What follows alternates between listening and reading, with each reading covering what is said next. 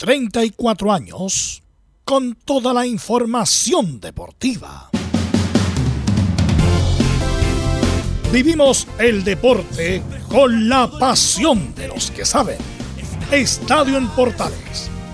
Ya está en el aire con toda la emoción del deporte. Comentarios. Carlos Alberto Bravo. Velos Bravo. Leonardo Mora. Camilo Vicencio. René de la Rosa y Giovanni Castiglione. Reporteros: Belén Hernández, Nicolás Gatica, Felipe Holguín, Laurencio Valderrama, Juan Pedro Hidalgo, Rodrigo Jara, Rodrigo Vergara y Alfonso Zúñiga.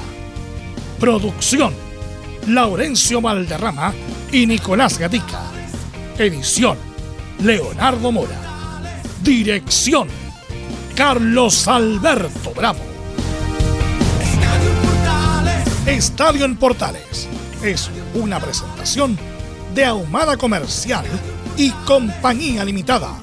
Expertos en termolaminados decorativos de alta presión. Hola, hola, ¿qué tal? Buenas tardes.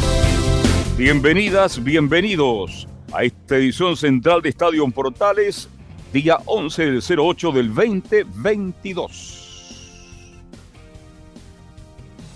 Hoy parte la nueva fecha del fútbol local. Un interesante encuentro entre O'Higgins y la Católica por la fecha 22.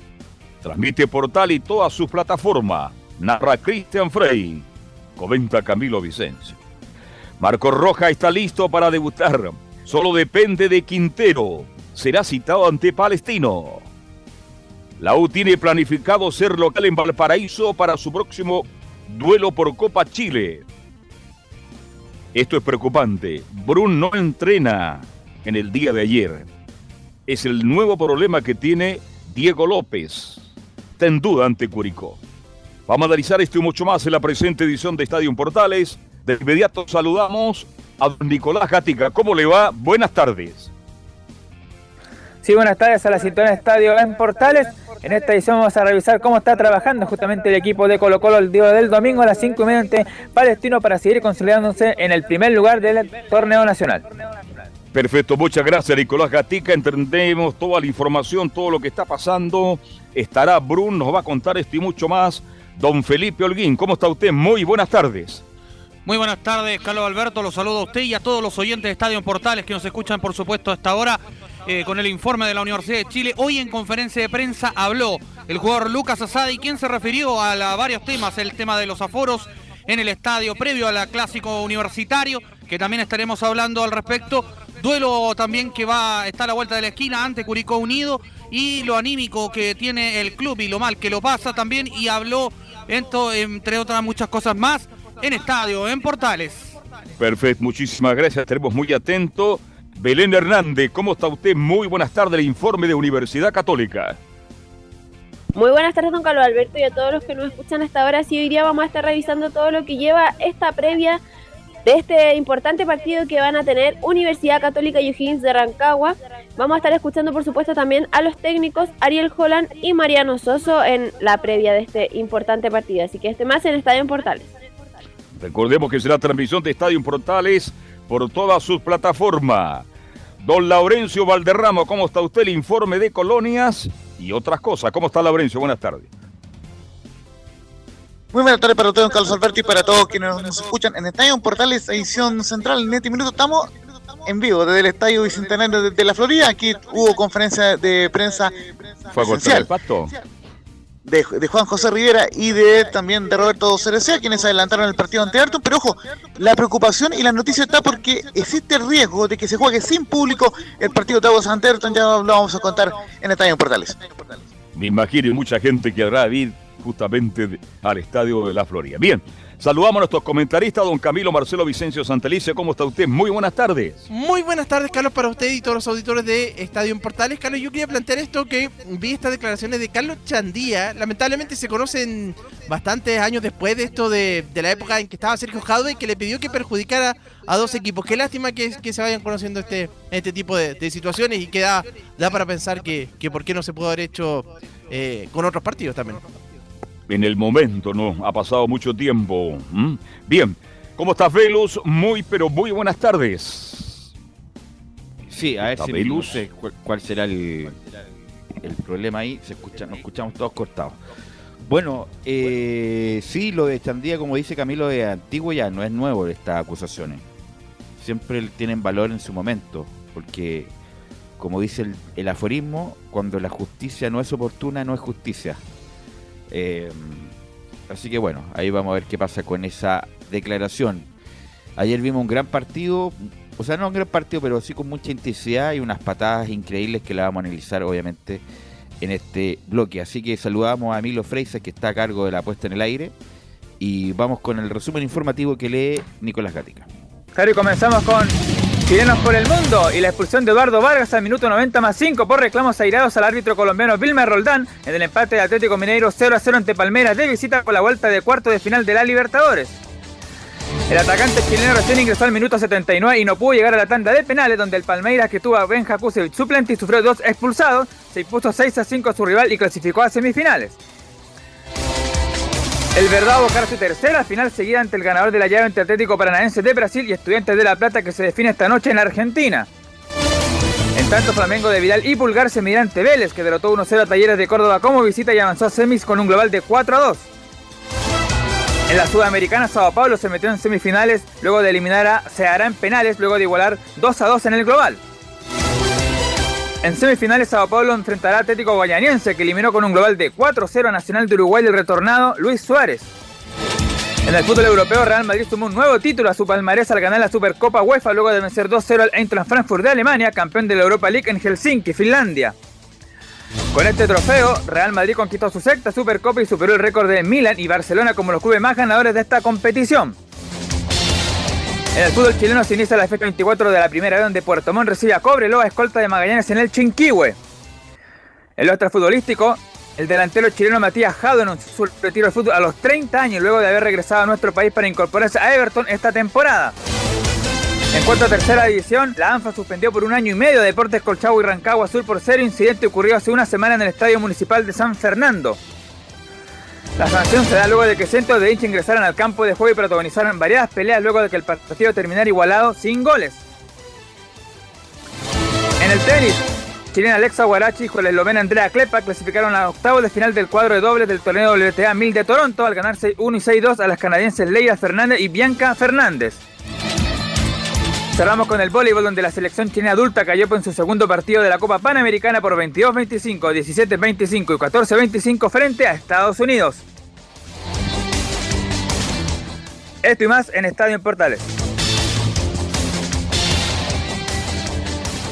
Ok, ok, vamos a entonces a comenzar la edición de hoy de Estadio en Portales. Eh, Laurencio, porque usted nos cuenta el detalle de, bueno, están jugando las... Em, cuartos de final de la Copa Libertadores, donde hay dos equipos que quedaron afuera y están llorando todavía, que es Boca Juniors y River Plate, y están los prácticamente una llave brasileña. Eh, antes de ayer clasificó Vélez Sarfield, después de eliminar a Talleres de Córdoba, va a jugar con Flamengo, y ayer una de las eh, encuentros eh, más importantes de la Copa era el Atlético Mineiro con el Palmeiras, y el detalle de eso nos lo va a traer eh, Laurencio Valderrama. Ahora sí, eh, Velus, eh, eh, justamente fue un partido muy emocionante, fue empate sin goles entre el Atlético Mineiro con el Palmeiras y bueno, ¿cuál fue, ¿cuáles fueron como las principales incidencias? Claro, fueron expulsados dos jugadores del equipo de Palmeiras, correctamente expulsados por el juez del partido, el árbitro Vilman Rondán, usted se acordará, el mismo árbitro que dirigió esa histórica final de Copa América ante eh, donde Chile fue campeón en el año 2015 ante la Argentina, bueno, pero en este partido expulsó a Danilo en el minuto 29 por un fuerte planchazo sobre Saracho, el jugador del Mineiro, y luego a Gustavo Escarpa por otra fuerte infracción en el medio campo. Eh, justamente, esa, disculpa, Laurencio, esa no fueron faltas normales, fueron unos planchazos, pero eh, sí, no, fueron, fueron, fueron, fueron planchazos. Criminales, la verdad, y, están muy bien expulsados los dos.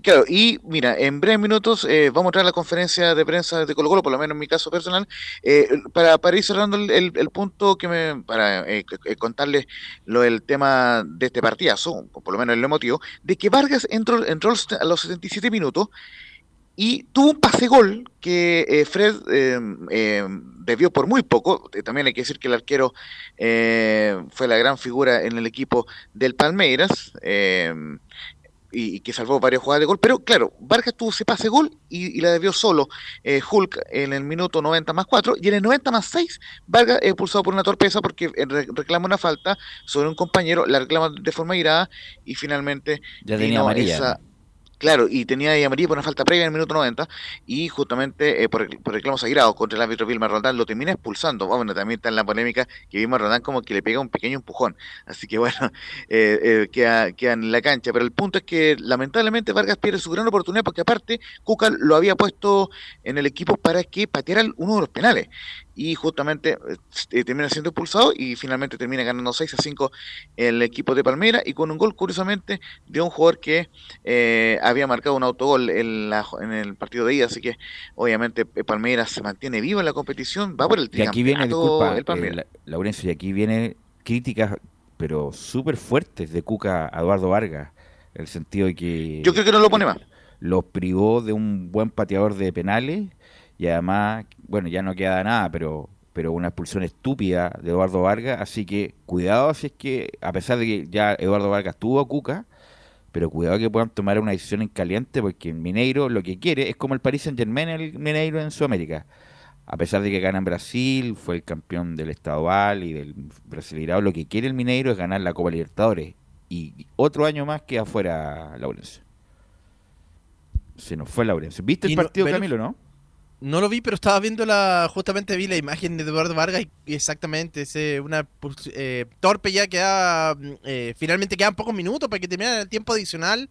Y claro, y segunda vez que quedan en semifinales también, pues el año pasado también ocurrió lo mismo. En, en la Copa en la Copa Libertadores, eh, el Atlético Mineiro. Así que eso, bueno, el, y perdieron por penales, estuvieron varios conocidos pateando y el el, el Palmeiras, que ya es un equipo copero ya con Abel Ferreira, el portugués, está haciendo una campaña extraordinaria. El único equipo que fue superior al Palmeiras fue el año pasado, me parece, fue River Plate, donde le ganó en Brasil, pero no le alcanzó por diferencia de goles. Pero de ahí en más lo del Palmeiras es extraordinario. Así que un está hoy día se define la otra, juega el Paranaense con eh, Estudiantes de La Plata. Sí. Ya está el Palmeiras, está el otro lado y Flamengo y Vélez. Así que como ustedes son muy chicos, pero en la me parece Copa Libertadores eh, hubo también un partido histórico el Flamengo con Vélez Sarfield donde se agarra, ahí sí que se agarraron a combo. Me acuerdo del Flavio Sandoná, el chino Flavio Sandoná que le pega un, un, combo, un, combo maletero a este, como se decía, el, que era muy pesado, el, el delantero Edmundo, Edmundo.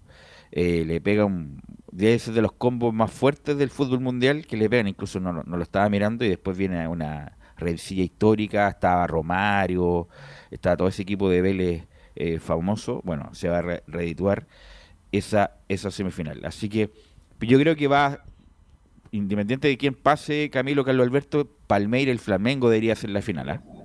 Yo creo que Palmeira Flamengo. Yo me acuerdo San Tomás, lateral derecho, Vélez, que formó muchos años. Era un jugador muy agresivo, muy impulsivo. Y me acuerdo de esa imagen, cuando agredió justamente el mundo, como bien lo dices tú, que era un tipo tremendamente pesado dentro y fuera del campo de juego. Ahora, como está el fútbol en Sudamérica, indudablemente que Brasil son dueños del fútbol sudamericano en este minuto y van a jugar la final. Creo yo que Flamengo está para la gran final. Salvo que Vélez diga otra cosa, pero Vélez está muy lejos de Flamengo en cuanto a plantel. Así que el fútbol brasileño manda en Sudamérica. ¿Hasta cuándo? No sé. Carlos, no solamente el fútbol brasileño, sino que el brasileño, y los, los cuatro podrían quedar cuatro finalistas entre dos brasileños y dos argentinos, dependiendo de lo que pasa hoy día con Estudiantes de La Plata con, con, Paranaense. Así que, pero, pero claro, los brasileños deberían llegar a, la final, en este caso Palmeiras por tercer año consecutivo y, Flamengo por segundo año. Se repetiría la final de, del año pasado. A ver, Laurencio, tenemos la posibilidad, está hablando Leonardo Gil en vivo. Eh, a ver si tenemos la chance, Emilio, también, de, mm, tener a, Leo Gil, escucharlo, las declaraciones, porque se pueden escuchar en extenso, tranquilamente. Ahí ustedes me avisan si estamos, porque eh, para escuchar a Leo Gil con Colo Colo, que juega, insisto, un partido eh, importante. Que ya hace bastante tiempo está, en la recuperación deportiva. Eh, también se trabaja en César Fuentes, quizás le falta todavía un poco más en septiembre, mediados, fines de septiembre. Eh, pensar en la recta final del campeonato, Leo, con estos jugadores, con Emiliano Amor, con César Fuentes y con eh, el plantel completo, ¿qué les da a ustedes un poco más de tranquilidad? ¿Cómo lo has visto también a estos futbolistas que han estado lesionados un buen tiempo? Gracias. Sí, como compañero con Emi, con César, la verdad que me pone muy contento de que de que se estén recuperando, que Emi ya empezó a hacer fútbol, eh, porque tuvo una lesión compleja, así que en ese sentido todos, todos estamos muy felices porque eh, fue y es un jugador importante para nosotros. Eh, en el mismo caso que, César Fuentes, es un gran jugador que nos ha aportado mucho equilibrio en el mediocampo. fue una baja sensible que, que la sufrimos, pero ya le queda poco para recuperarse, está entrenando muy bien. Eh, con los kinesiólogos, así que ojalá que, que, lo tengamos pronto porque lo más importante, como bien dijiste, tener el, el plantel completo, eh, poder eh, tener todos a disposición para que el para que el cuerpo técnico después pueda decidir quiénes son los que los que inician o los que juegan, ¿no? Es el turno de Maximiliano Videla de Radio Cooperativa. Hola Leonardo, buenas tardes. Eh, te quería preguntar por los jugadores que terminan el eh, contrato a, fin de año, el caso, por ejemplo, de, Juan Martín Lucero, de Gabriel Costa, jugadores que son fundamentales en, lo que han, eh, digamos, desarrollado este año. Em, a tu juicio, digamos, ellos, por lo que tú ves en la institución, son un aporte y deberían seguir en, en la institución, se debería hacer un esfuerzo por renovarles. Gracias. Sí, bueno, yo creo que todos los jugadores que están en este club es porque son importantes y porque tienen una jerarquía eh, no solo a nivel nacional, sino a nivel internacional. no Son jugadores que han pasado por varios clubes importantes. Hoy tenemos la suerte de, tenerlos acá con nosotros. Eh, ojalá que puedan continuar porque se ha armado un grupo humano eh, muy bueno y yo creo y siempre pienso de que los objetivos se cumplen y un equipo juega bien cuando, cuando hay un grupo humano bueno eh, en cuanto al trabajo, al compañerismo, así que son importantísimos todos. Eh, ojalá que, que, a fin de año puedan continuar todos, pero más allá de eso, nosotros no podemos perder, perder el enfoque eh, que es pelear hasta el final para, para, poder lograr el objetivo, ¿no? Así que estamos muy enfocados en eso. Vamos con Patricio Chagüe, dale Albo. Hola Evo, ¿cómo estás? Muy, muy buenas tardes. Em, me gustaría consultarle sobre mm, la, percepción que tienen ustedes como, como, plantel al calendario que se le viene a, Colo Colo de aquí en más. Estábamos revisando que en septiembre se van a jugar muy pocos partidos por elecciones, por fechas FIFA, y se ve que va a haber poca acción, poco movimiento en, el fútbol chileno en ese, en ese mes. ¿Cómo se lo toman ustedes, considerando que vienen en rodaje y que han, acomodado, han acumulado una, cantidad ya importante de triunfos? Gracias. Sí, nosotros creo que, que vinimos de principio de año jugando muchos partidos. Esa va a ser una etapa donde tampoco nos podemos relajar ni podemos bajar la intensidad porque son meses importantes donde en noviembre termina el campeonato y, yo creo que no tenemos que aflojar. Eh, la verdad que no sé eh, cuál es el sistema o lo que se tiene planeado, pero yo creo que el equipo, eh, estas situaciones de por ahí con la fecha FIFA y de no jugar es no perder el enfoque, eh, como le dije anteriormente, nosotros tenemos un objetivo, tenemos dos objetivos este año, eh, así que creo que, tenemos que trabajar para eso. Es el turno de Germán Charampa, DirecTV Sport. ¿Qué tal? ¿Cómo? Eh, una pregunta, ¿cómo se trabaja? ¿Cómo? No relajarse siempre están tratando de marcar tendencia, de subir su nivel, de su...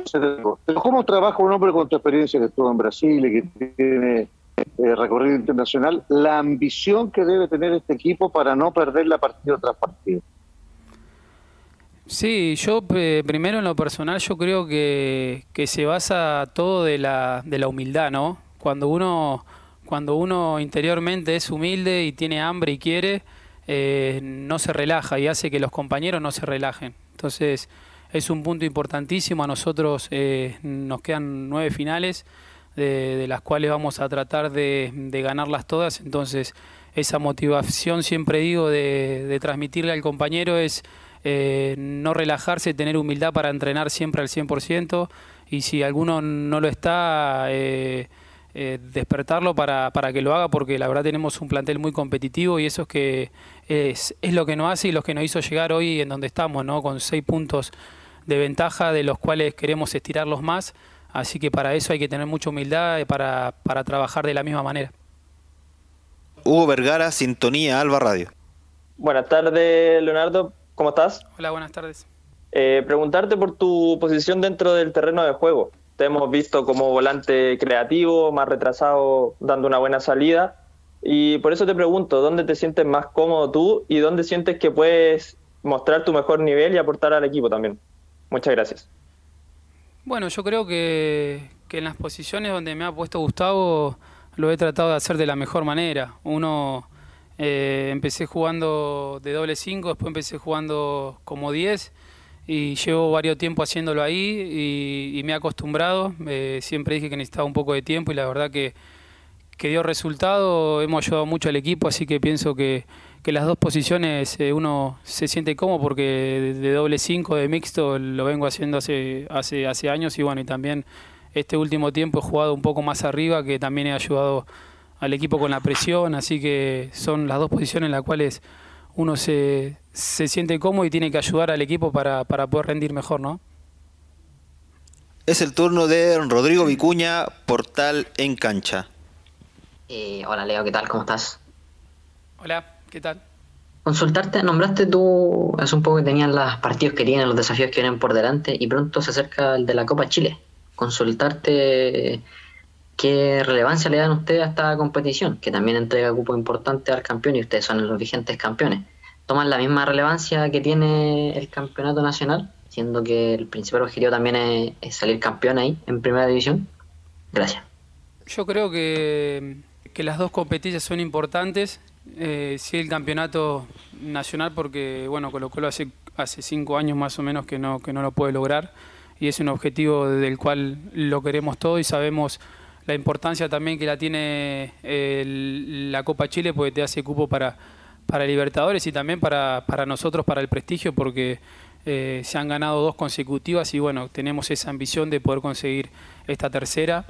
Eh, así que es un objetivo más y como digo siempre tenemos un plantel muy competitivo en el cual los chicos que han entrado eh, en Copa Chile y tanto en el torneo lo han hecho muy bien, así que eh, en ese sentido lo personal yo como compañero me, deja tranquilo de que, de que tenemos varios jóvenes y tenemos un plantel para, para pelear los dos frentes. Vamos con la última pregunta y una nueva oportunidad para Laurencio Valderrama de Radio Portales y Radio Sport Chile. Ahora sí, eh, estamos en vivo para Estadio Portales. Colo, muy buenas tardes, ¿cómo estás? Hola, buenas tardes. Ahora sí, me gustaría preguntarte por el próximo rival, por eh, Palestino. Eh, vienen de seis partidos invictos, cuatro victorias y, dos empates. Si bien es cierto, le ganaron en la primera rueda 5-0, pero en esta segunda rueda, como te decía, vienen con un invicto de seis partidos. ¿Cómo toman este duro rival? Tal vez el rival más complicado que le ha tocado en esta segunda rueda. Muchas gracias.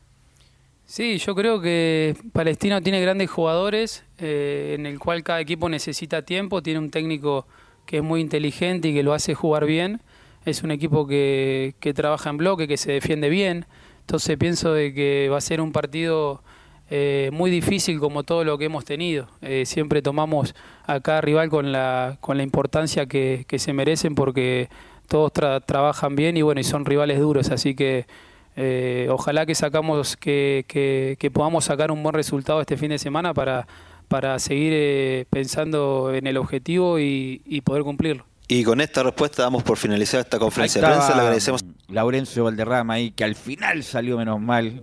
Oiga, salió, ¿ah? salió jugando desde atrás. ¿ah? y hizo la mejor pregunta Mire. Hice la mejor pregunta. ¿Mm? algunas preguntas no es por criticar, pero. Sí, yo a eso me quiero referir. cualquier cosa, la verdad. Pero, eh, no es porque sea nuestro compañero, pero Laurencio fue la, la, más. La mejor pregunta. La mejor pregunta. Por ahí un periodista preguntó: ¿Usted está de acuerdo que en el contrato coste? Obvio que va a decir que el compañero tiene que renovar contrato y que ha hecho una gran campaña. Una pregunta que está, pero por favor, ¿qué pasa con los reporteros? Bien, bien, Laurencio. Hizo la mejor punta. Bueno, ahí vamos a ampliar esto, obviamente con el informe de Nicolás Gatica, que No, insisto, debe con Gatica estamos al otro lado.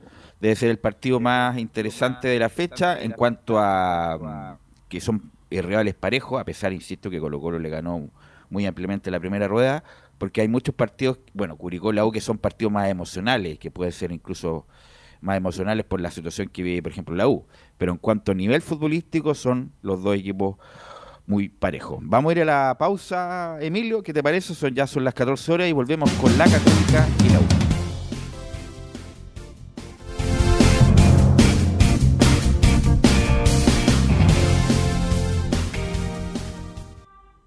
Radio Portales le indica la hora. 13 horas 59 minutos. Atención pilotos. Cuarta fecha MXM Chile. Circuito Leida. En el tranque San Juan de la quinta región. El motocross retorna al mítico circuito de Leida y recibirá el show más grande de Chile. Te esperamos. Sábado 13, categorías ATV y domingo 14 de agosto, categorías MX. Tras superar una grave lesión, el actual campeón de la categoría ATV Pro vuelve para cortar distancia con el puntero Gonzalo Moreno, mientras que en la categoría MX Pro, Agustín Ferretti lidera ampliamente la competencia. Más de 200 pilotos de ATV y MX en competencia que dejarán todo en el circuito. Te esperamos. Ven a pasar un fin de semana lleno de adrenalina. Contamos con asistencia médica, patio de comidas y la mejor producción. Inscripciones y entradas por sistema xevent.com. Más información en Instagram, arroba mxmchile. Produce X3 Man Producciones. Auspicia Fly Racing, DRC Motor y KWC Racing Sports. Errada Vidrería. Una invitación de la Primera de Chile. Siempre fomentando el deporte nacional.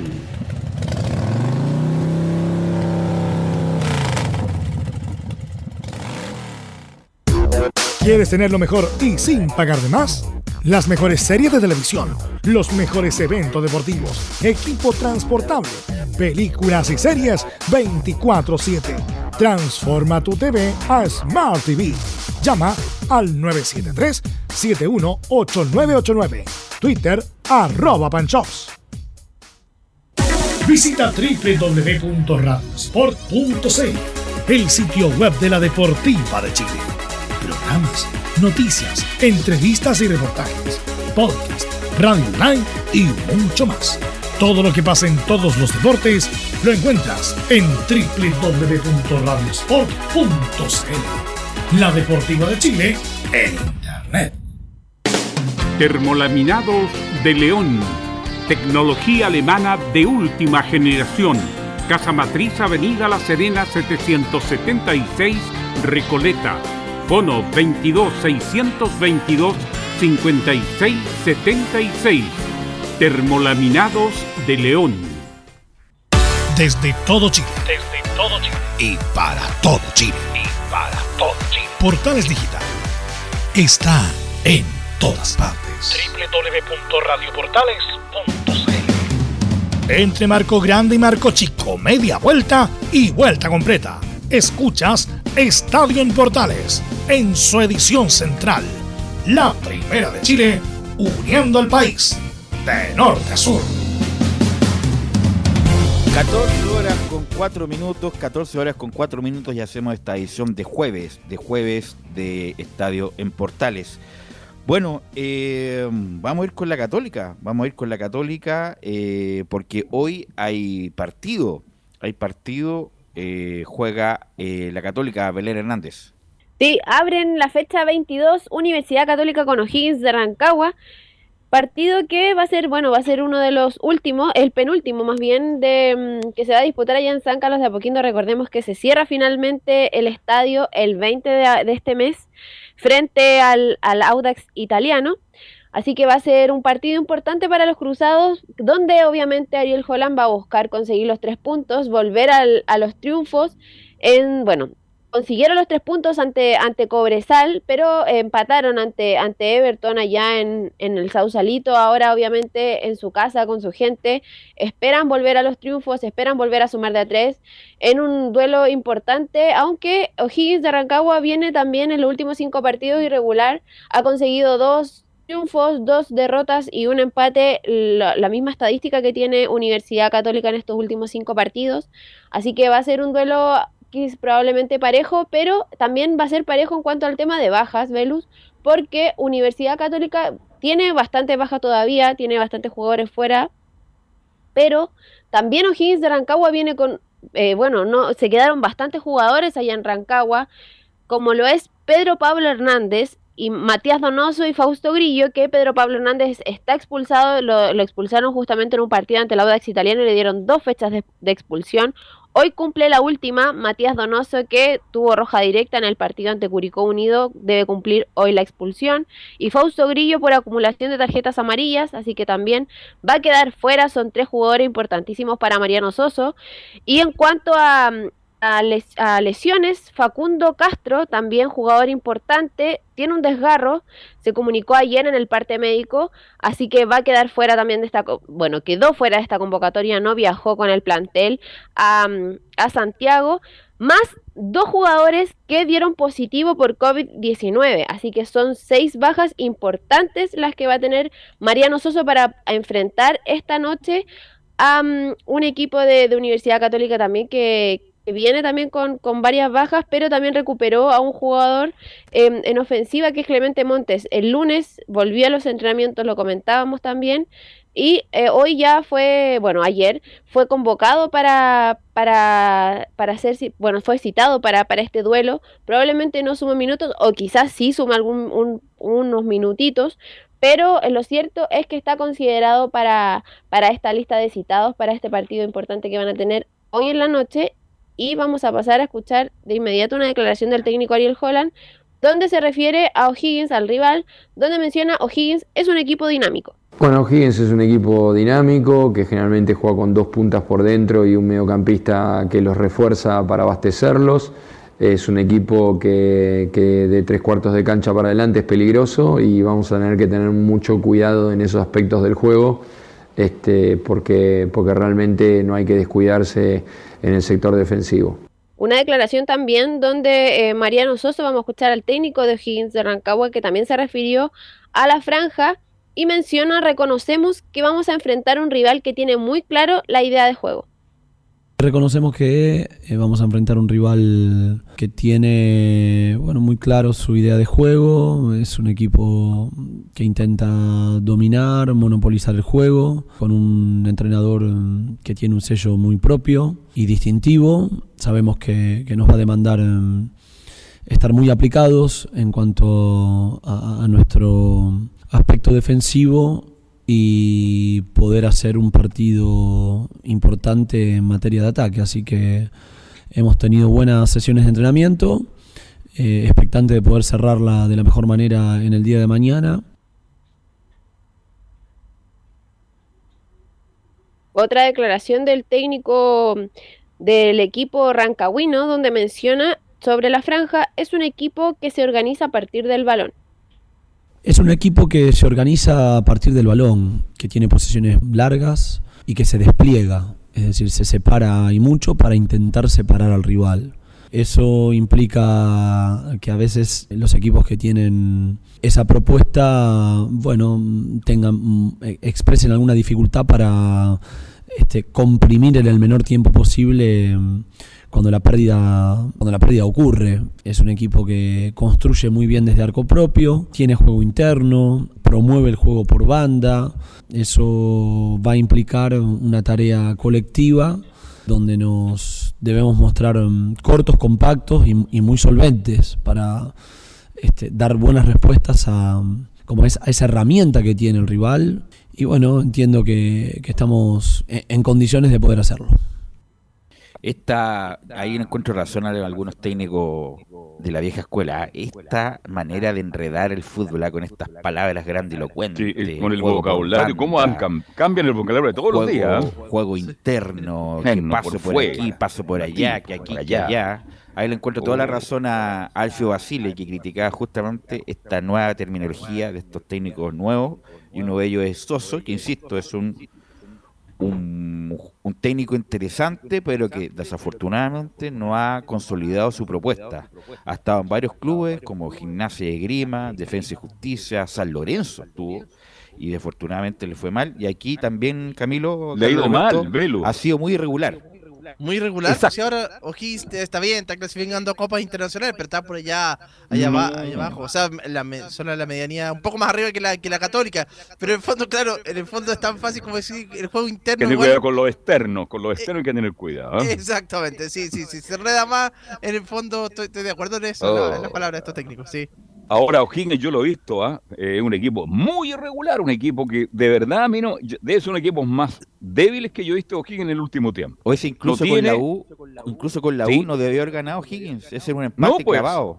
Era un empate clavado. y si no es por el, el, horror de la defensa de la U, de, este muchacho Brum. Ahí se nos fue Velo. Este, y al no tener a Hernández, ¿no es cierto? Al no tener a, a Donoso, este, es un equipo débil, así que inmensamente favorito esta noche Universidad Católica ante este irregular O'Higgins de Rancagua. Y no solamente no tiene, tiene está fuera Grillo, por lo que mencionaba la Belén, todos jugadores que son titulares, Castro también, que se acuerda. El flaco Aro juega más a Camilo Vicencio. Exactamente, sí.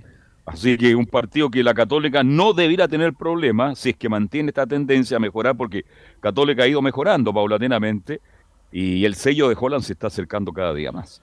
¿Soy yo o escucho yo con Alberto cortado, Camilo? Sí, no escucha Velus, está, está bien. Ya, Estamos cortados, ¿ah? Sí, cortados. algunos problemas con el internet. El proveedor de, internet nos está fallando el día de hoy.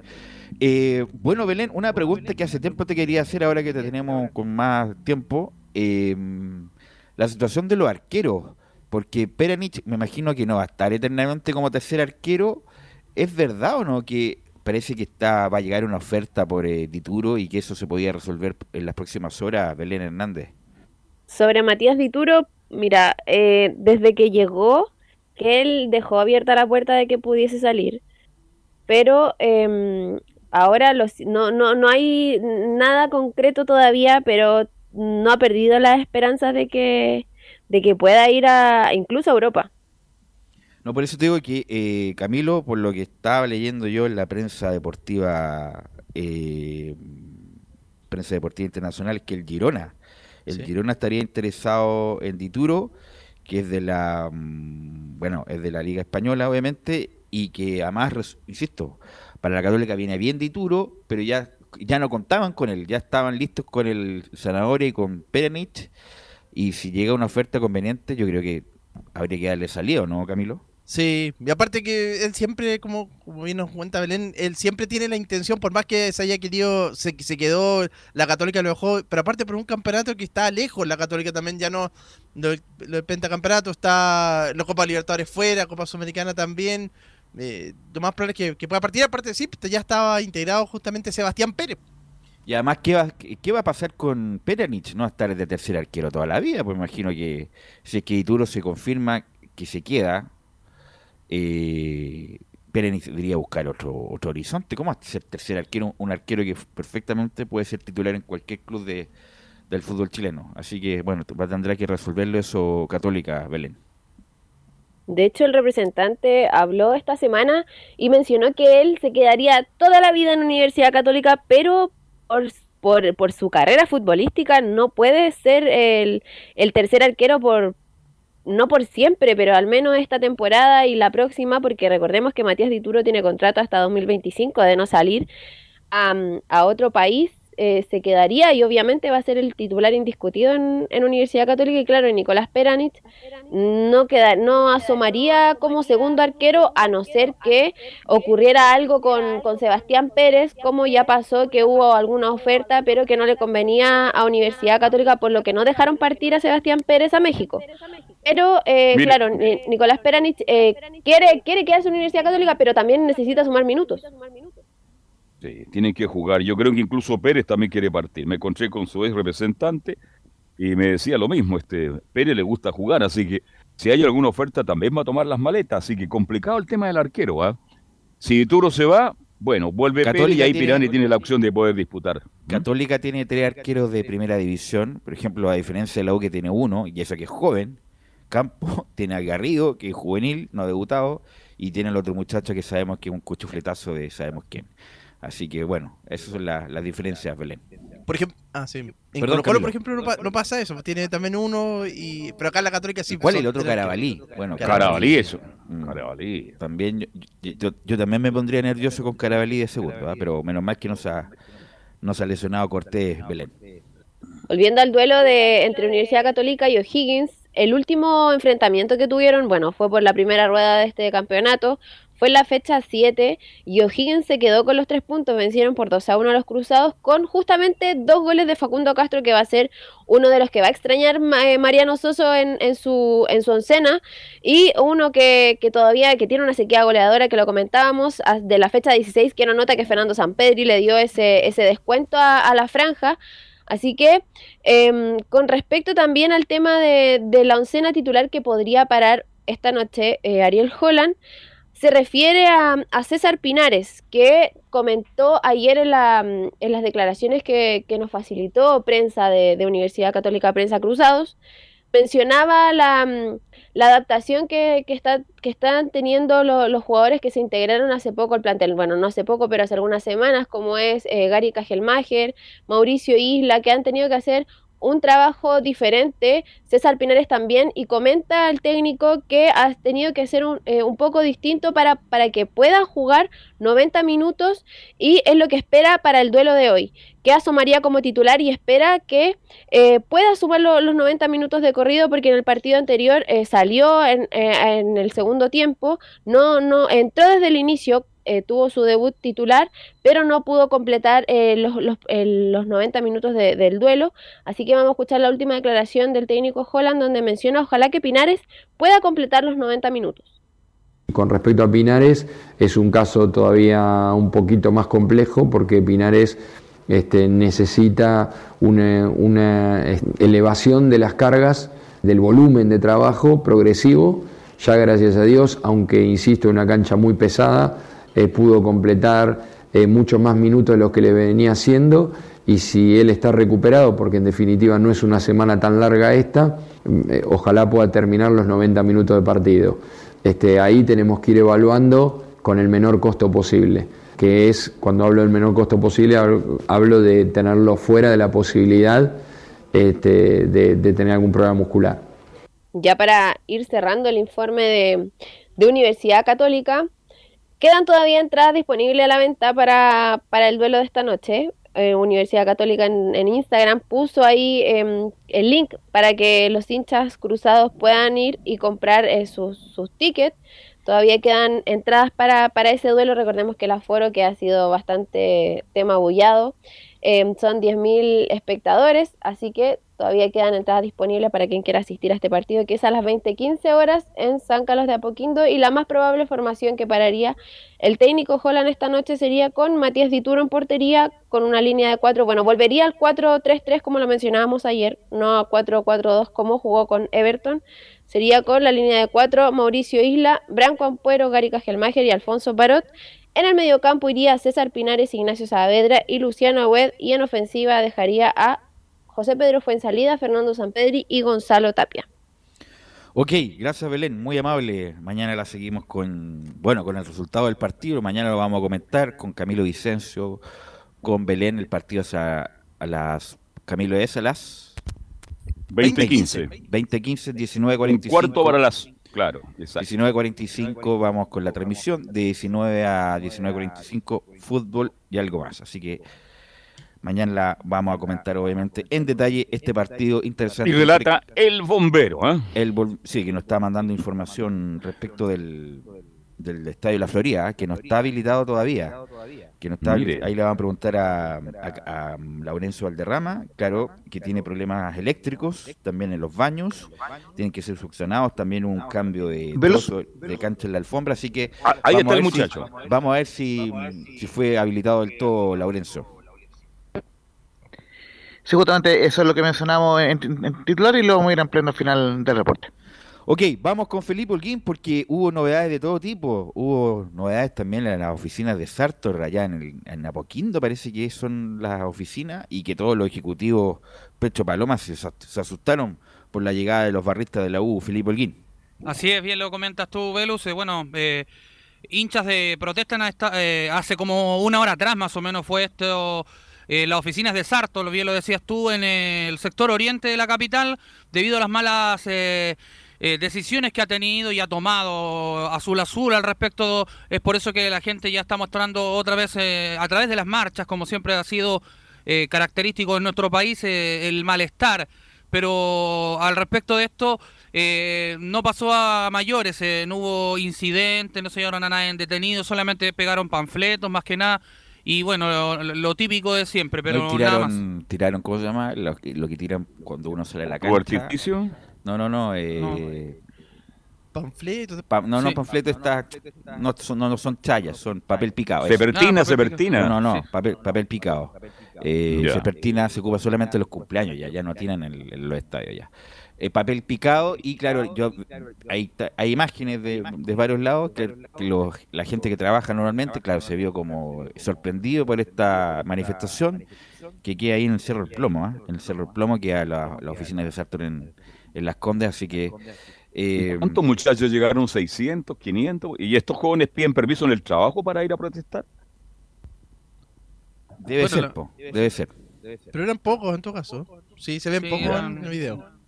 Hay un video ahí que lo pueden revisar eh, en la página de La Voz Azul.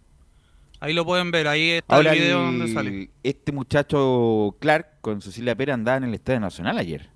Andaba Así en el es. Estadio Nacional, una foto también a través de las redes sociales del club, eh, que claro, estaban verificando el estado del Estadio Nacional. Y ahí que quiero hacer una pausa. Hubo un reportaje hoy día en el Mercurio, incluso los mismos del Mercurio indicaron que llevaron un dron para ver el estado de la situación y los accesos siguen complicados. ¿ah? La U va a tener que tener muy poco acceso para el partido con el estadio con Católica para que puedan entrar sin ningún, problema. Prácticamente todavía no hay estacionamiento, solamente los jugadores, la producción va a poder acceder en auto, así que lo más probable es que la mayoría tendría que llegar en metro o en transporte público. Y la U va a tener que gastar mucha plata en señalética y en seguridad privada para que no pase ningún problema porque hay mucho eh, material de la construcción dando vuelta ahí. Así que no, la tiene fácil la U a pesar de que el gobierno ya autorizó eh, ya autorizó el, el uso del, del estadio para este partido. Y no solamente para eso, me imagino que también van a haber las mismas restricciones para los conciertos que se vienen ahora, en septiembre, Felipe Alguín. Sí, de hecho, respecto a eso, habló un medio, creo que la tercera fue el medio de comunicación donde también se refirió ahí la ministra de Salud, que habló, eh, bueno, dice, nos encontramos, lo voy a leer textual, en etapa 2, que pone como límite de 10.000 personas. Sin embargo, somos sensibles a este tipo de solicitudes porque entendemos que para las personas el fútbol es muy querido. Por eso vamos a escuchar a la NFP. Y bueno, y acá cabe destacar que pone, estamos trabajando para poder adoptar todas las medidas necesarias y optar al mayor aforo posible. Sí, pero es que un tema, sea- disculpa, es un ¿Mm? tema sanitario, que lo sabemos. Yo estoy hablando del estado actual del Estadio Nacional para llegar al Nacional. Bueno, la U hay lo foto, que quiere... hay, hay foto en el Mercurio hoy, pero lo escucho para que lo vean, que eh, hay mucho material en construcción dan suelto. Por lo tanto, la, Camilo, Carlos Alberto, la U va a tener que hacer una- un trabajo, diría yo, de joyería para Despejar, que no, de- para, claro. no, no, no, si ellos no pueden despejar nada, porque eso es parte de la cuestión panamericana, sino, sino por la seguridad, que no se metan, que no haya incidentes, no- prácticamente los estacionamientos no están, solamente va a estar la, la producción y, y los, obviamente los equipos para que no pase nada y se pueda seguir ocupando en algún momento el, el Estadio Nacional. Ojalá Dios quiera que sea todo tan... Bueno, se va a jugar con público local nomás, tengo entendido, ¿no? Así que... mm, Imagínense en un partido con visita, ahí, bueno, hay una serie de elementos para usarlos. En fin, es una situación bastante engorrosa esto de la U de Chile y yo creo que el señor Clark estará consciente de que este va a ser el partido. ¿Cuántos partidos va a jugar la U en el Nacional? ¿Uno? ¿Dos? Uno. Uno y después se cierra por el tema político que va a haber. En- claro, entonces con cuidado con todo esto. Nos da, tiene nos que- garantías, como dice Telier. No doy garantías de que esto se apruebe, como dijo Telier hace una hora más pero, o menos. pero ¿se, se dio vuelta de candero pues o no? No, no, no, no. Dijo, no doy garantías de que esto se apruebe, porque obviamente... Ah, ya, ser- perfecto. Están cambiando la reforma antes de presentarla. Bueno, ese otro tema. Este, mm, yo creo que es- la situación es difícil, complicada, pero ¿y cuánto del aforo definitivamente, Felipe? ¿Se Bueno, sabe cuánto va a ser el aforo quiere- autorizado para la U? Lo que quiere, por lo menos lo que dijo Ignacio Senjo, gerente general de Azul Azul, quiere más de 30.000 personas considerando... No más, que podemos- quiere 30.000, no claro, más, quiere no, no más de 30.000 eso, o sea, personas. es la- es la- el aproximado que quiere él más o menos para, para la hinchada azul.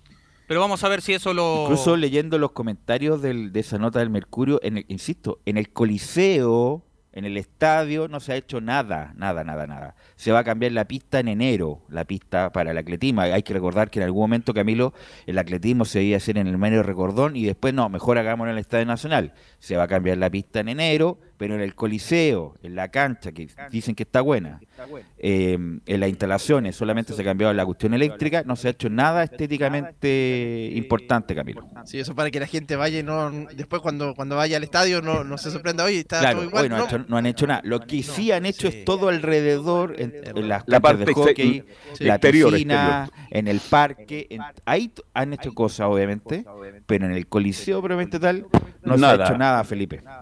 No, y bueno, para, para añadirles también, y que va enlazado a lo que hablaban ustedes sobre el tema del aforo, bueno, hoy en conferencia de prensa Lucas Asadi se refirió, el joven jugador de la Universidad de Chile, y, y menciona sobre el tema del aforo. Como tú dices, todos queremos que haya más aforo porque hay otros, como conciertos, por ejemplo, que, que hay mucha más gente que les permiten entrar más gente y ¿por qué el fútbol no? Entonces ahí nosotros lo que más queremos es que haya mucho más aforo y, en lo personal es mi primer, va a ser mi primer partido en el Nacional y espero que sea con, con mucha más gente. También habló, entre otras cosas, eh, al este duelo tan importante que tiene la Universidad de Chile, donde tiene que ganar sí o sí los tres puntos ante un Curicó que es un muy buen equipo. Pasemos a escuchar las siguientes declaraciones de Lucas Asadi, donde menciona y dice, Curicó viene muy bien. Curicó, Curicó viene, viene muy bien, es un equipo que está armado desde, desde hace tiempo, viene jugando muy bien y, y el tema del viaje, lo físico, nosotros nos estamos preparando de la mejor manera, entrenando y recuperándonos también de la mejor manera posible para llegar a dar lo mejor de nosotros allá.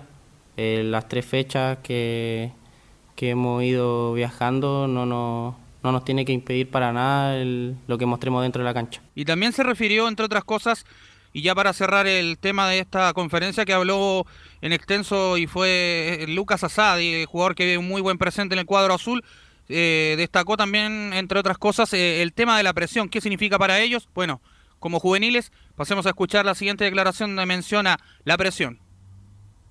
La verdad es que presión en estos momentos ninguno tenemos y acá no, no hay juveniles más grandes, todos somos un equipo, todos somos un grupo. Y así lo hemos hecho saber nosotros hacia ellos y ellos hacia nosotros, entonces la presión no está y como he dicho reiterativamente vamos a salir a buscar los puntos donde sea y con quien sea. Bueno, Lucas Asai, que es un muy buen jugador, muy buena técnica, además eh, tiene conducción en velocidad, que eso, porque como decía Riquelme, eh, corre, corre cualquiera, pero correr con la pelota es otra cosa, y corre y conduce muy bien a Asai eh, con el balón. Vamos a ver si la U va a repetir esa fórmula entre Ojeda y Poblete como volantes de contención, dejando a tres volantes de buen pie arriba de ellos, como Asadi, Vargas y Osorio, dejando uno arriba, como el caso de eh, Fernández. Y va a jugar con un rival que es muy dinámico, es muy dinámico en una cancha que también es complicada, eh, porque es rápida. eh, así que vamos a ver cómo lo define. Y con la interrogante Felipe Holguín, que ayer, imagínate, imagínate cómo está la U, que se preocupa por la lesión de Brum. Imagínate lo mal que está, que con la lesión de Brum es un tema para la hincha de la U para el fin de semana, Felipe. Sí, ayer durante el entrenamiento que tuvo la Universidad de Chile, recordemos que entrenan doble turno con Diego López. Eh, eh, durante la madrugada, en la mañana, eso de las 9, se resintió el jugador, de hecho no practicó con el primer equipo y ahí se encendieron las alarmas inmediatamente en el Centro Deportivo Azul. De hecho, el jugador cómo fue... se, se, despertó y se, y se resintió. No, ¿Cómo, él fue, Él fue, se probó el, el, bueno, la indumentaria que, que, ocupan para entrenar y posteriormente a eso ya cuando iban a entrar a, a hacer el trabajo de precompetencia que hacen en el Centro Deportivo Azul, eh, ahí es donde sintió molest el malestares el jugador. El calentamiento claro. sintió alguna contractura. Y, no, y claro, y no pudo hacer eh, el entrenamiento con el primer equipo, como lo comentaba, y bueno, dado a eso, eh, se realizó una ecografía para que para ver qué es lo que tenía el jugador y bueno, eh, tu, tu, y para verificar principalmente qué tenía el, y el, el, jugador, y era una, es una sobrecarga en el aductor lo que tiene este jugador, lo, lo que se evaluó finalmente el día de hoy, donde también... Como dicen los, los futbolistas, está cargado el músculo, entonces sí. cuando está cargado el músculo, obviamente que hay que bajar las cargas, ir de a poco, porque si uno sobreexige lo cargado, puede ocasionar una contractura mayor o un desgarro. Entonces ahí tienen que bajar un poquito, prácticamente no hacer nada para llegar en el momento del partido poder jugar, eh, Felipe. Sí, y va a ser evaluado el día de hoy nuevamente para ver por por los médicos de la Universidad de Chile eh, si es que está o no para el duelo ante Curicó Unido. Por eso que llama mucho la atención, porque Diego López ya no tendría... Y si no está, esa es la pregunta, si no está. Tapia Tapia, la gran defensa de Chile, Tapia Tapia, Tapia Tapia. No, pues Tapia está suspendido. No, es que uno está ya, con, sí. con por, roja, de hecho llegaría hasta... Por eso pregunto, porque Tapia. no está el otro Tapia. ¿Y quién? ¿Quién? Esa es la pregunta del mío. Si no está Brun, eh, ¿quién puede jugar? Poner, poner, a mí se me imagina una línea de tres, pero sería muy arriesgado. Pero, con, pero a ver, Felipe, Ahora lo línea otro, tres con quién? Innovar pero Felipe, con... línea 3 con quién si no tiene centrales. ¿Cómo vas a jugar con línea 3? Por, por eso te digo, Velus, porque puede, puede poner fácilmente, mira, yo te cuento que, a ver, Navarrete está cortado y el Chorri Palacios también. ¿Pero qué tiene que ver Así eso? que podría Felipe, incursionar tiene, con Navarrete Felipe, como central. Eso, Navar? ¿Cuándo jugaba central Navarrete? Por lo mismo, cuando faltan centrales hay que jugar con línea 4 porque va a ocupar dos centrales nomás. Po. Ahora como segunda opción y que esa puede ser más viable, puede ser la de Manuel Ojeda. Ya. Eso es más, es más real.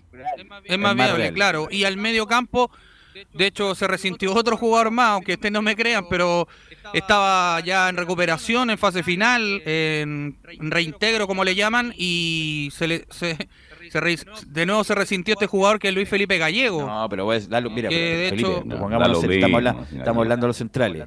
Si la U no, eh, no tiene si no llega este muchacho Bruno, a lo mejor va a tener que jugar Ojeda con eh, Tapia. Tapia. Ignacio Tapia, Morales y Andía por un lado y jugar Seymour va a tener que jugar con Poblete. Y ahí el Gualala vuelve a ser titular ahí. Y ahí se arma el equipo. Insisto, cuando el, a la gente, a un plantel le falta centrales, con menor razón tiene que jugar con tres centrales porque son tres, pues Felipe, no dos. Pero bueno, esas son... Sí, porque no creo que ponga al jugador eh, no, juvenil tampoco no, en el medio no. en vez de, de Gualala Seymour, que es Renato no, Cordero. además lo vimos muy mal la vez que, las veces que jugó. ¿Algo más, Felipe? ¿Algo más, Felipe? Sí, eh, bueno, lo que comentaba Carlos Alberto al principio del titular, eh, bueno, Valparaíso va a ser el recinto que recibirá la vuelta de Copa Chile entre la Universidad de Chile y Cobresal. Valga la redundancia, el equipo del Romántico Viajero ya hizo la solicitud, muchachos, al Estadio Lía Figueroa Brander de Valparaíso, y este que ya se encuentra agendado y solo falta que Azul Azul reserve la dicha solicitud para recibir a Cobresal por Copa Chile el 22 de agosto a las 18 horas. Ok. Gracias, Felipe. Eso va a ser cuando se juegue la fecha FIFA, ¿cierto? Sí, la fecha FIFA va a jugar la Copa Chile. No, la, la otra, otra, semana, semana ya. ya. son las otras semanas. El partido de ida es en, en El Salvador, uh. la otra semana, y después Sí, y después el fin de semana siguiente, ahí el del 20 de agosto, ahí es el difícil, partido de lo tiene ahí con Cobresal. Difícil, difícil. Bueno, mañana la seguimos, Felipe, ya con la, yo, con una tentativa ya de, de, formación. Vamos a ir a la pausa, Emilio. Volvemos con Colo Colo y las colonias.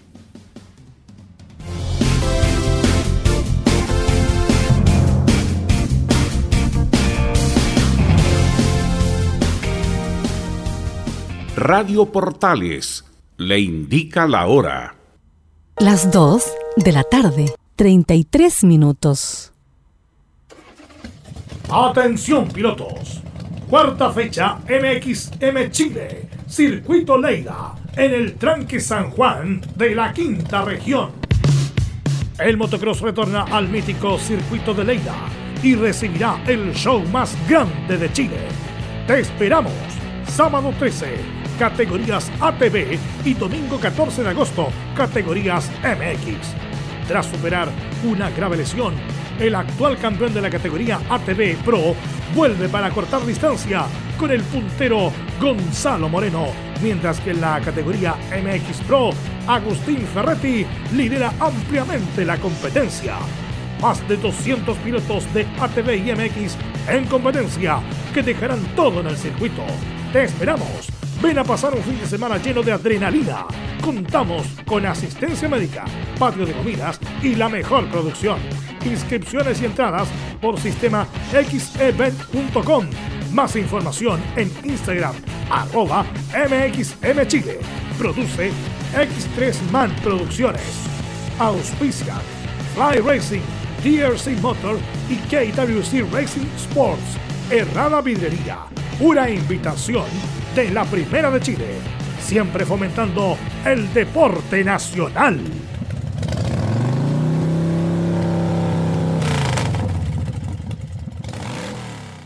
Lleva al siguiente nivel tus eventos, ceremonias, conciertos y potenciando tu audiencia con DS Medios.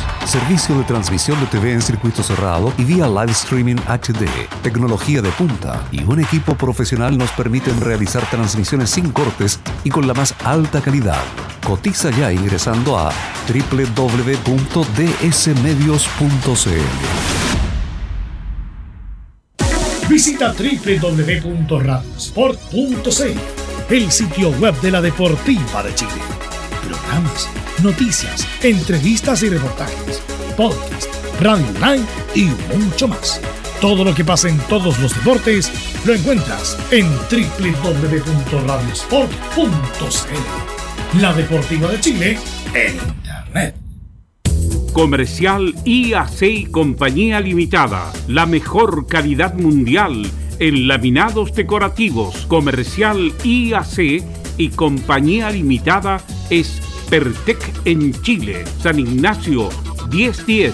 Santa Rosa 1779, Avenida Mata 446 y Portugal 501. Comercial IAC y Compañía Limitada es Pertec en Chile.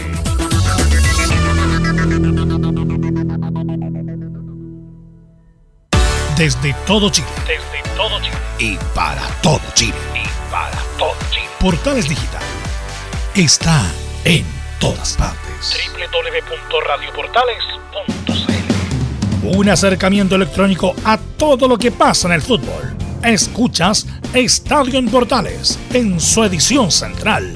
La primera de Chile, uniendo al país de norte a sur.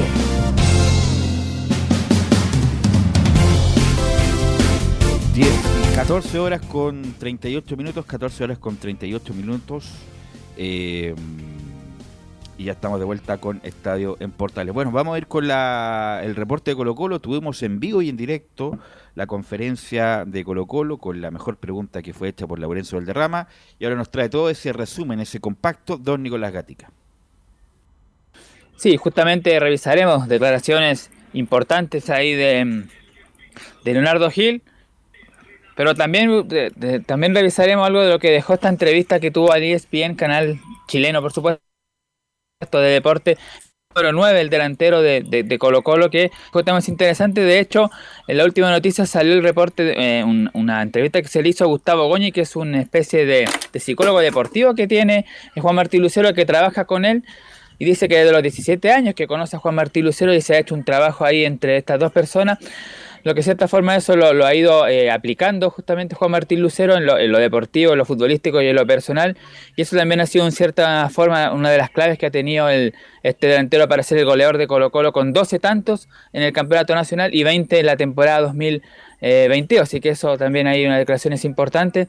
Y vamos a ir con el trabajo del equipo que ha hecho el técnico Gustavo Quintero, donde tiene dos dudas de incluir nuevamente a Vicente Pizarro, tal como fue en el partido entre Universidad de Chile, o mantener ahí a la dupla de Gil, que lo escuchamos ahí junto a Esteban Pavés, Costa Volante Creativo y arriba Alexander Oroz, que le ganaría otra vez la pulseada a Cristian Zavala, pese a que no ha estado bien los últimos partidos Oroz como titular y cuando ingresado Zavala ha cambiado el equipo, pero de igual manera todo parece indicar que Oroz sería el que tome la, el que gane esa posición y se, se, mantendría ahí Esteban Pávez con Leonardo Gil y Costa en la creación, pero eso por supuesto tendrá que verlo en el trabajo eh, Quinteros mañana y también el día sábado, que va a tener dos entrenamientos finales para terminar el mejor equipo para el día sábado frente al cuadro de Palestino, el día domingo, perdón.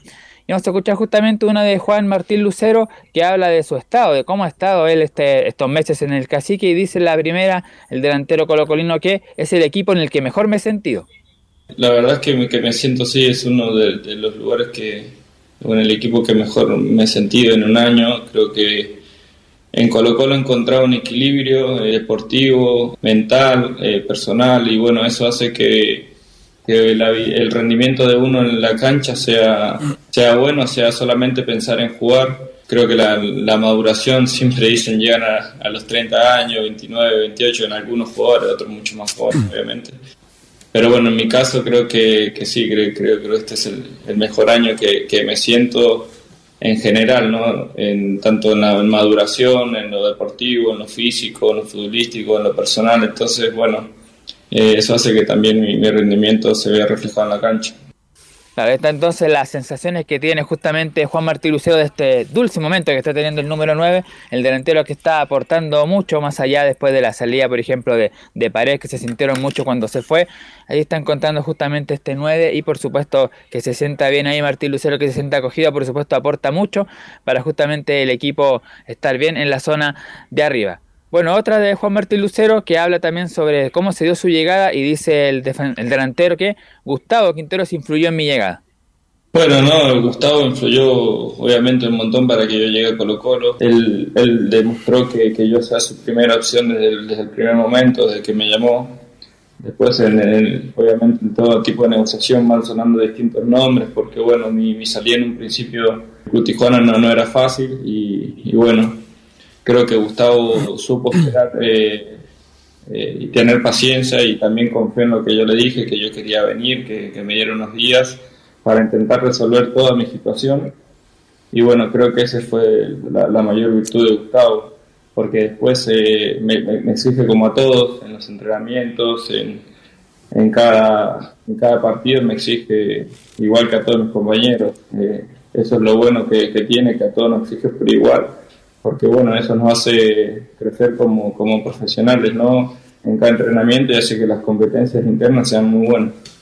Claro, esto entonces las claves justamente que entrega ahí Juan Martín Lucero del trabajo que hace eh, Gustavo Quintero, la confianza que le da a él y a todo el equipo, eh, justamente para que pueda destacar el equipo de Colo Colo. La última de Juan Martín Lucero, y ahí te vas a revisar algo de lo que dejó también Leonardo Gil y cómo trabaja el equipo, hace un, pequeño balance en estos meses que estaba en el Monumental Juan Martín Lucero sobre cómo fue la Copa Libertadores y, dice lo siguiente el delantero colocolino que fuimos de mayor a menor.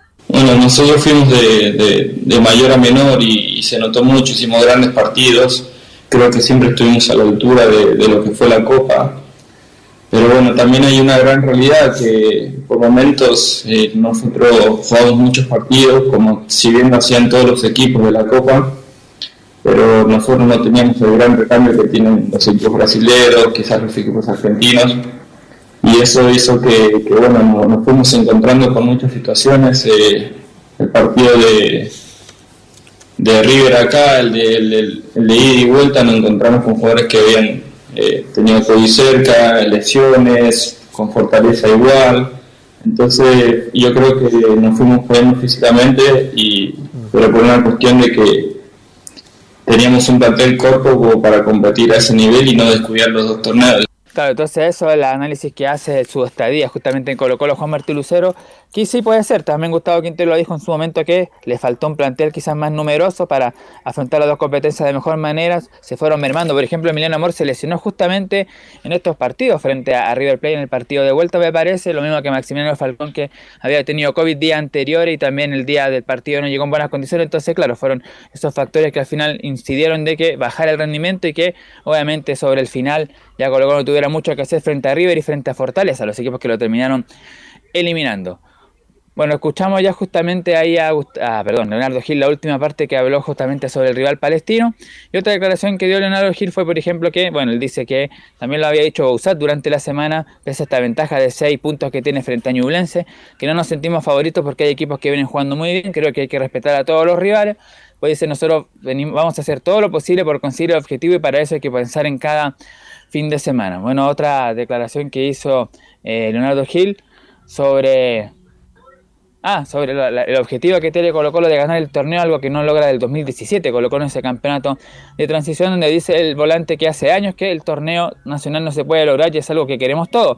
Queremos también la tercera Copa Chile, como compañero me deja tranquilo que tenemos muchos jóvenes y plantel para pelear ambos frentes. Fue una de las cosas que dijo Leonardo Gil sobre el tema justamente de los juveniles, que Colo Colo eh, no está, está cumpliendo de a poco, no está todavía totalmente, pero no le queda mucho, tiene que conseguir 1890 minutos y le faltan 496, lleva 1394 minutos. Recordemos que el único equipo que ha cumplido, como ya lo comentó Felipe en sus informes anteriores, ha sido la U por una necesidad. Lo mismo que pasó con Colo Colo cuando se salvó del descenso del 2020, también otros juveniles y también había cumplido eh, eso porque también era el desafío, por el mal momento que estaba teniendo. Pero ahora justamente bueno, 496 minutos, por cumplir. Perdón, ¿cuántos minutos? Le quedan 1890 y llega mil, o sea, perdón, 1890 es el total, queda 1394, le faltan todavía 496 minutos para cumplir con esa regla y como decíamos, ahí puramente Alexander Oroz va a ser el día el domingo el que va a cumplir con ese. O sea, tienen que jugar de aquí en adelante 55 minutos hasta el mínimo, hasta el final del campeonato para cumplir. Obviamente 55, puede jugar más los 90 en, Claro, y por eso ciertamente que, que, por ejemplo,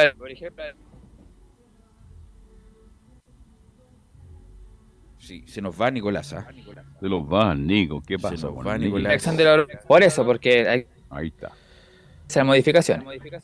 Eh, oye, ¿qué pasa con Marcos Rojas? ¿Es verdad que va a ser citado para Palestino? Porque ha estado bien en los entrenamientos y que llegó el momento ya de darle alguna opción. Sí, bueno, de hecho, de hecho, como están los, los, elogios justamente, el representante que tiene este delantero que se llama Eliezer Brizuela dijo lo siguiente, dijo, en primera instancia aseguró que Marco está en un muy buen momento, el tema de la adaptación va cada día mejor, lo recibió muy bien el plantel, la gente del club, vengo siguiendo su carrera hace bastante tiempo, sé de su capacidad y cualidades, sé que andará bien en el fútbol chileno, dice, creo que todos estamos esperando eso y el hincha se va a sorprender, en el buen sentido con Marco Roja, según el representante y los cercanos dicen que se va a sorprender la gente con el nivel que va a mostrar. Eh, Marco Roja, hay que verlo. Pues, ayer hizo un, partido, un amistoso ante un gol picando la pelota de, clase, así que hay que verlo el día domingo. Pero eso, como decíamos anteriormente, será de trabajo de Quintero entre mañana y el sábado últimas prácticas para ver si por lo menos va citado Marco Roja. Pero las observaciones son muy buenas justamente para el delantero chileno neozelandés. Así que bueno, eso en el día de hoy por el tema de, de, Colo Colo. Ya, pues como dijimos, quedan dos entrenamientos para el día domingo enfrentar a Palestina a las cinco y media en el Estadio Monumental. Y será transmisión de Estadio Portal. Y la gran duda sigue siendo Zavala Oroz. Usted dice que Oroz definitivamente va a ser el titular titular. Sí, yo creo que Oroz va a seguir siendo el titular del primer minuto. Ya, perfecto. Y en cuanto a Pizarro, siempre entrando en el segundo tiempo. Sí, él va, a ingresar a la segunda etapa, tal como ha sido el partido frente a Antofagasta. Minuto 60 más o menos por ahí debería ingresar eh, el bicho Pizarro. Ok, mañana nos va a dar la posible formación ya de Colo Colo con Palestina. Y el resultado también. Es un, rival, el resultado y todo, Nicolás Gatica, porque escuchamos la mitad del informe. Gracias, Nicolás, muy amable. Buenas. Siempre tan expresivo, Nicolás, y cariñoso, Nicolás Catica. Es muy eh, espontáneo. Es muy, muy expresivo. Bueno, vamos. el fenómeno. el fenómeno. Vamos con eh, Laurenzo Valderrama, que nos trae varios informes de las colonias, Laurenzo. Sí, Velus, eh, ¿Dónde- muchacho primero diga enfocado- dónde está, pues está con Colo Colo, está en la Florida. ¿Dónde está Laurencio? Usted Se está en todas multiplica, partes. ¿ah? se multiplica No, Sí, mire, justamente. A diferencia de la conferencia de Colo Colo que fue vía Zoom, como se está haciendo tradicionalmente en las previas, salvo para el Superclásico, que por ser un Superclásico especial se hizo presencial, pero se están haciendo vía Zoom en Colo Colo, en el Audax ya han retomado hoy oficialmente las conferencias previas de manera presencial. Así que estuvimos ahí con el Coto Rivera y con Roberto Cerecea en conferencia de prensa para eh, adelantar este retorno de- del Audax italiano al Bicentenario de la Florida para jugar su compromiso ante el cuadro del, del Everton. Justamente estamos acá en la, sala de prensa, aquí eh, estoy sentado en, en- justamente en el sillón donde estuvieron tanto Roberto Cerecea como el Coto Rivera. Pero antes de eso, muchachos, les quería comentar un poco lo que decía Velo en el bloque anterior. Eh, básicamente, esta información que tiene preocupados a los hinchas del, del Audax. Parto por el comunicado oficial que dice lo siguiente. Informamos a toda la comunidad audina que, por razones ajenas a nuestra voluntad, se ha suspendido temporalmente la venta de entradas para el Audax Everton de este día sábado. Próximamente notificaremos la reactivación de la venta. Esto fue eh, ayer pasada las 20 horas. ¿Por qué? Por lo siguiente, porque vi- eh, eh, hubo gente de Estadio Seguro y, de la delegación presidencial y eh, contrataron lo siguiente, hubo fallas eléctricas instalaciones eléctricas no regularizadas y además algunos temas sanitarios en cuanto al Estadio Bicentenario eh, de la Florida, temas sanitarios que tienen que resolver el Club Audax en coordinación con la Municipalidad de la Florida, porque mm, recordemos que hasta hace muy poco fue eh, vacunatorio este centro y el tema es que mm, eh, justamente en, la inspección que hizo em, Estadio Seguro con la eh, delegación presidencial no estaban totalmente eh, las condiciones para albergar el partido, por lo menos hasta ayer en la tarde. Ahora falta una nueva reunión, de hecho justamente ahora están en reunión con la gente eh, de, de la Audax porque hay dos posibilidades muchachos, que se reactive la venta esta tarde, esto ya eh, debería ser anunciado pronto por la gente de Lauda. Recordemos que están eh, siendo eh, vendidas esta entrada por el sistema eh, Ticket Plus. Si es que no se renueva la venta de entrada, no se descarta, muchachos, que se juegue sin público este partido del Audax ante Everton. Así que, obviamente, están muy preocupados acá en el Audax, pero intentando solucionar lo antes posible estos temas eh, que, que indicó el, el- plan de estadio seguro, sobre, sobre todo el tema de las instalaciones eléctricas, para poder eh, albergar el partido, que ojo, tiene como aforo 5.000 espectadores, eh, será una fiesta el partido del sábado, siempre y cuando la autoridad, vaga la redundancia, lo, eh, lo autorice.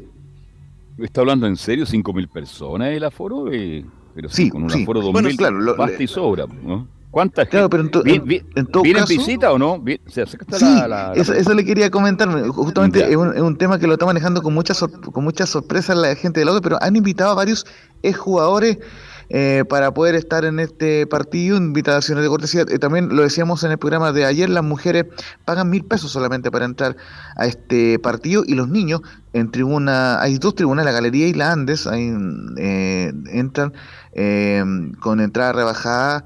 Eh, pa- para esos eh, sectores. Entonces, obviamente, eh, el auto está favoreciendo para que la gente venga, pero claro, está ese problema de estadio seguro que no ha, no ha autorizado hasta el momento oficialmente el partido y esta es una información que se debería conocer eh, de aquí por lo menos a un par de horas más, ya, ya antes de, que se juegue la Católica con O'Higgins ya se debería saber si es que se juega con o sin público este partido del Audax ante el Everton. Sí, voy a ver. Bueno, está- estaba llevando a harta gente a Viña, Everton de Viña del Mar, y con muchas ganas de ir a los estadios en, en la Florida. Así que eh, va a ir más gente de Everton que de la Audax, no me cabe duda. Así que, que bien que, que puedan por lo menos abrir esa oportunidad a Laurencio. Y justamente aquí nos, nos marca Si Juan se Pedro juega Hidalgo. la Florida, si es que se juega en la Florida. No, no, eh, se juega, está confirmadísimo en la Florida. La se única juega duda es con si- público o sin público, pero se juega en la Florida. Exactamente. A pesar de que los baños están público. irregulares, hay que problemas Sí. del sistema eléctrico, a pesar de que parcharon la cancha, a pesar de todo eso, se juega en la Florida. Claro, no, en, en todo caso, por lo menos vimos la cancha y, y está bastante mejor que la semana anterior, así que en ese sentido, por lo menos, eh, favorece también de que sea un pato sintético. Y justamente no, no- nos marca bien Juan Pedro Hidalgo que el partido va por la eh, por televisión abierta, el partido de Audax ante Everton el de sábado a la, a la una y cuarto. Así que eh, vamos de inmediato con declaraciones de conferencia eh, de prensa. Vamos a partir por el Coto, por Juan José Rivera, quien dice eh, recordemos que no, había conversado con los medios, por, por lo menos eh, con este retorno de la Florida, dice que estamos contentos de volver por los hinchas y por nosotros. Sí, primero decir que lógicamente el estadio se ocupó para un bien nacional que es muy importante y lógicamente eso, todo, todo- todo ese tiempo eh, que se ocupó como vacunatorio sirvió un montón. Hoy día nos toca la posibilidad de volver a jugar en nuestra, nuestra cancha, estamos contentos por, sobre todo por los hinchas, los hinchas que a veces se les hacía más complicado ir a Rancagua ir a, a provincia, ¿no es cierto?, a ver los partidos de local del club. Eh, ahora va a estar el estadio, ¿no es cierto?, a disposición para que ellos puedan volver y acompañarnos. Y lógicamente también nosotros, eh, dentro de lo que, lo que es el contexto del juego, lógicamente en nuestro estadio, yo en lo personal estuve un año ocho meses acá en, eh, jugando en la Florida eh, y siempre nos sentimos cómodos. Después tenemos un rival al frente que va a ser durísimo, que va a ser complicado, que eso no va a cambiar por el estadio, no, eso, eso no cambia por, por jugar en Rancagua o en Quillota o en la Florida, eso no cambia. Pero es bueno que nosotros tengamos eh, nuestro estadio para ser de local y no andar moviéndonos para arriba y para abajo. Justamente, muchachos, esta confirmación surgió en medio de la conferencia eh, de prensa de que todavía no, no, no se reponía la venta de entrada. Hay, hay algún hincha preguntando, pero bueno, eh, por lo menos esta situación se debería resolver de acá a la tarde. Eh, vamos a con una más del Coto Rivera, donde habla del Everton. Recordemos el Paqui Meneghini, ex técnico del Audax italiano, dirigió el equipo en Copa Sudamericana, por ejemplo, el Paqui, así que eh, eh, eh, le da, por supuesto, alabanzas al Everton, dice el Coto Rivera. Everton es un rival durísimo y es el segundo equipo con menos goles en contra. Eh, hoy día estamos en una posición en, en la cual tenemos un rival enfrente que es durísimo, que es el segundo equipo con menos goles en contra, que tiene una forma de jugar bien característica, un entrenador que siempre inculca su filosofía, su equipo y se notan rápidamente, que tiene jugadores eh, desequilibrantes y de experiencia también. Eh, y lógicamente nosotros tenemos lo nuestro, queremos enfocarnos en hacer un gran partido nosotros, en perfeccionar esos 30 minutos que estuvimos con Palestino, que no fueron buenos, que nos hace ver que bajamos un poco el, el- ritmo, bajamos un poco el nivel y cualquier equipo nos puede hacer goles o nos puede complicar, pero si a la vez nosotros somos capaces de sostener, también podemos complicar a cualquiera. Eh, le hicimos tres goles a, a Palestino en 15 minutos. Eh, uno fue anulado, pero, pero fueron tres goles, la verdad. Eh, entonces, eso habla de que tenemos que estar siempre al 100, eh, independiente de los nombres que estén en cancha, siempre al 100, eh, trabajando porque es lo, que, es lo único que nos puede dar. Seguir avanzando, seguir avanzando en este partido a partido, seguir eh, sacando puntos. Justamente bien lo marcaba el Coto Rivera, 17 goles en contra tiene Everton, solamente lo supera Colo Colo con menos goles, con 13 goles en contra, así que viene el cuadro del Everton de, de Viña del Mar, que ha sido también el equipo que más ha empatado en el campeonato, 11 empates, anda por ahí con Fernández Vial el- en la primera vez, así que viene, o sea, el, el- el Everton que No, pero mucho, los últimos, tres, 11. los últimos tres, perdón, Laurencio, los últimos tres partidos te han sido muy buenos. O sea, no Sí, no, claro, claro. no para que Pero un equipo mucho. agresivo, un equipo que juega bien, un equipo que ha tenido mala suerte, incluso con Católica con 11, el resultado habría sido otro, así que cuidado con Everton, le dio un baile prácticamente a Curicó, así que va a ser un... El problema de Everton, ¿sabe cuál es? No es Audax, la cancha. Ese va a ser el problema de Everton de Viña del Mar. Y bueno, justamente también le preguntaban a Roberto Cerecea por el tema de, de la cancha y eh, por lo menos es bastante franco Roberto Cerecea en decir lo siguiente, que es algo muy importante volver a la Florida por el tema deportivo, Audax se hace fuerte de local. Eh, la verdad es que para, para nosotros como plantel, para, para el cuerpo técnico, seguramente el profesor te dio una respuesta también parecida a la que voy a dar yo, que algo, algo muy importante porque por el tema de campeonato, por el tema deportivo, sentimos que, que vamos a tener una ventaja, eh, una ventaja favorable a favor, a favor nuestro, ya que en nuestro estadio, en nuestra cancha, estuvimos harto rato eh, saliendo afuera, como dijiste recién, a pesar de que íbamos a un, muy buen estadio, a, a una cancha buena, buen establecimiento, pero, pero siempre es especial, siempre es más cómodo estar en, en tu propio estadio y en, esta ocasión volvemos a un lugar en el cual Audax se hace fuerte, eh, juega creo que, que obviamente no siempre mejor, pero sí, sí, tiene, un, sí tiene un nivel mucho más alto que, que, su- que sus rivales, creo yo, eh, las ocasiones que le toca jugar de local acá. Así que a nosotros nos tiene muy contentos, muy tranquilos y también vamos a tener eh, nuestras familias, vamos a estar en Santiago y todo eso es positivo para lo que, para lo que queda de torneo. Y, y sin ir más lejos, muchachos, eh, recordemos que Cerecea el, el año pasado sufrió tres expulsiones y las tres jugando de, entre comillas, de visita, porque eh, le tocaba jugar mucho en Rancagua, así que eh, sufrieron pues, en Calera también, ah, mm, así que eh, se por lo menos este año ha un poco más, eh, ha mejorado en el ítem de las expulsiones y, eh, y asoma como titular en el partido ante Everton de Viña del Mar. Y vamos a escuchar una más de Cerecea, que hace un recuerdo especial porque él no ha jugado en el Estadio Bicentenario de la Florida, por lo menos siendo jugador del Audax, y dice, es muy especial volver porque estuve en la inauguración de la cancha sintética. La verdad es que, que para mí es muy especial eh, poder volver acá. Delante lo comentaba con un par de jugadores que tengo todos los recuerdos de cuando esto era totalmente diferente, el estadio antiguo. Me tocó estar cuando se inauguró la cancha sintética, que fue el primer torneo que llegamos, que no llegábamos hace mucho tiempo, una final, disputamos la final creo que el año 2007 pero todavía no me tocó estar después de la inauguración del estadio, después solamente me tocó venir de visita. Entonces lograr venir, recordar eh, todos los lugares en los cuales, eh, en los cuales vivimos momentos muy, muy importantes, muy felices para nosotros como jugadores, el cuerpo, el, el cuerpo humano que había en ese momento, eh, la verdad es que el equipo, la, la calidad que había de personas era, era muy linda, amigos que todavía tengo hasta el día de hoy. Y eso la verdad es que en el tiempo ha sido imborrable y poder volver acá eh, nuevamente a un estadio como dijiste tú que me vino a hacer, la verdad es que para mí algo, algo muy lindo, especial. Lo, que, lo peor que pudo haber pasado, desafortunadamente, cuando se construyó ese estadio, era haber puesto can- eh, pasto sintético. Fue lo peor, lo peor, la peor decisión. Yo sé que es, es más barato, que te ahorra en agua y todo lo demás, pero para Santiago, te creo, insisto, te creo en los extremos, el norte, Salvador, Calama, Puerto Montt. se justifica porque hay poca agua. Y en el sur porque hay mucha agua, porque llueve mucho, pero en el sector central todavía es sustentable hacerlo con pasto natural. Y, y lo de la Florida, la verdad, es lamentable. Pero eso es una discusión que ya le hemos dado tantas veces. Eh, Laurencio, usted que todo lo sabe, ¿cómo le va a TVN con los partidos que transmite los sábados en cuanto a rating? O la verdad, no, como que estaba pensando, le- le va- ¿cu- ¿cuántos puntos estará marcando esos partidos? ¿Usted sabrá o no? Mire, por, por lo menos lo que nos comenta el profe Jara siempre en su sesión el- en, el pase en Portaleando la tarde, de que le va bien a los partidos, en los partidos a- al, al canal nacional y que estaría viendo la posibilidad de negociar un segundo partido. Ya, pero no sabes cuánto estará marcando. Eh, no, eh, eh, justamente esa información la maneja mejor el profe Jara, pero, Claro, pero eh, ciertamente en, en TVN estamos bastante contentos con la transmisión del fútbol nacional. Si no, es solamente un partido del convenio y no creo que, porque es el negocio de, de TNT también. Bueno, ¿Marcará ¿algo más, tres Laurencio? puntos, cuatro puntos?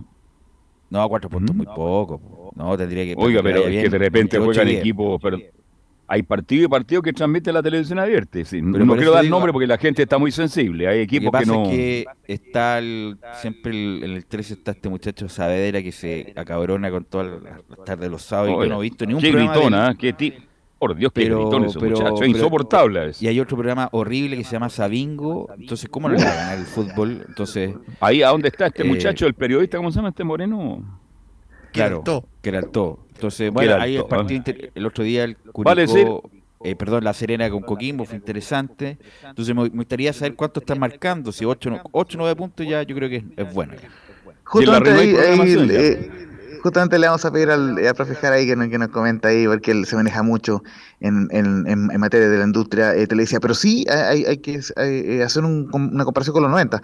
Lamentablemente hoy TVN, eh, por algún motivo, no, no tiene el margen o, o la opción de poder transmitir a los grandes de visita, hay, eh, No puede, a diferencia de lo no, que puede. en, en los 90. No, no puede, no Entonces, puede. claro, Por es un hándicap por el tema por el tema de... Ninguno de los grandes va del- por televisión abierta, porque ahí Exacto, pierde, el- pues. pierde la, la suscripción, po, si le van a dar por televisión abierta. Me dice Juan Pedro algo que marcan 15 puntos, si es 15 puntos, extraordinario, pues 15 puntos para Si hay un hombre que sabe de, de TVN, porque es un fan de- de- del canal, es Juan Peridalgo. Bueno, Así que, bueno, vamos a vamos a ver. Gracias, Laurencio, muy amable. Un fuerte abrazo y, y a los bienes musicales estaremos con resumen de las colonias, incluyendo eh, lo que declaró Gustavo Costa en la previa de Palestina ante Colo Colo. Fuerte abrazo. Ok, ¿algo más, muchachos? no, nada. La invitación. Ah, la invi- ah, claro, Inviten, inviten, 20.45. Camilo, usted que va a estar Ve- allá. eh, 19.45 termina fútbol y algo más. Ahí de taquito nos vamos de inmediato al estadio San Carlos de Apoquindo. Narra Cristian Frey, comenta Laurencio, perdón, este Camilo Marcelo Vicencio Santelice. Va a estar en cancha Belén Hernández al estilo de Estadio Portal. Así que la invitación, Velo, está extendida. Buen partido, ¿ah? Católica O'Higgins. Ok, muchas gracias a todos los que participaron. Chao, chao. Gracias a Emilio por la puesta en el aire. Nos encontramos mañana en otra edición de Estadio en Portales.